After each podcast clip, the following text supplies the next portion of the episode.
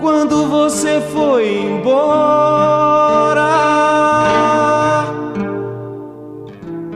o céu deu de escurecer. Será que eu fiquei chorando? Que o operário Manuel Fiel Filho tem em comum com o estudante Alexandre Vanucci Leme, o tenente José Ferreira de Almeida e o jornalista Vladimir Herzog? Todos esses foram presos entre 1973 e 1976 pelas forças da repressão da ditadura civil-militar brasileira. Foram torturados, mortos durante a tortura e as explicações e laudos foram a de que teriam se suicidado, uma fraude facilmente comprovada. No caso de Manuel Fiel Filho, seu assassinato se deu em 17 de janeiro de 1976, quando tinha acabado de completar 49 anos, deixando mulher e duas filhas. Saí na porta de casa operário Manuel nasceu em Quebrangulo, Alagoas, terra natal do escritor Graciliano Ramos, de quem já falamos aqui. O alagoano veio para São Paulo em 1950, em busca de uma vida melhor. Trabalhou como padeiro e cobrador de ônibus antes de se tornar metalúrgico, operando como prensista na Metal Art, na Moca, por 19 anos. Naquele dia, 16 de janeiro de 1976, como fazia todos os dias, ele acorda cedo, toma café e vai trabalhar.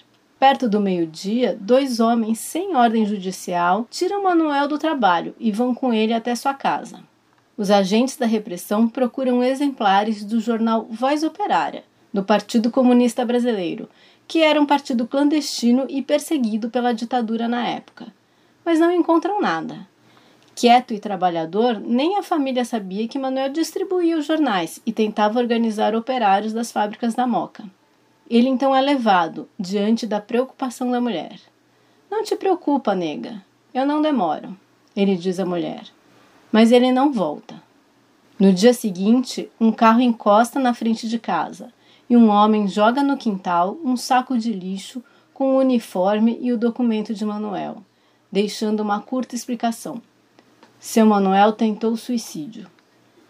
Apesar de seu corpo apresentar marcas de tortura, os órgãos de segurança soltaram uma nota oficial afirmando que Manuel havia se enforcado em sua cela com as próprias meias. Porém, de acordo com colegas, quando preso ele usava chinelos, sem meias. A morte do operário ocorreu menos de três meses após o assassinato do jornalista Vladimir Herzog, no mesmo local, o doicode, e em circunstâncias parecidas. O suicídio fraudado de Manuel Fiel Filho, mais um, entre tantos, causou o afastamento do comandante do Segundo Exército, general Ednardo Dávila Melo, quatro dias depois.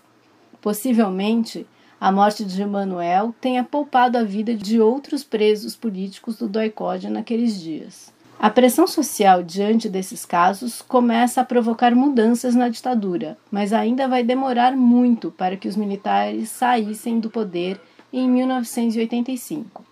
Antes disso, o movimento operário ganha força, especialmente com as greves do ABC entre 1978 e 1980. MTST, a luta para valer.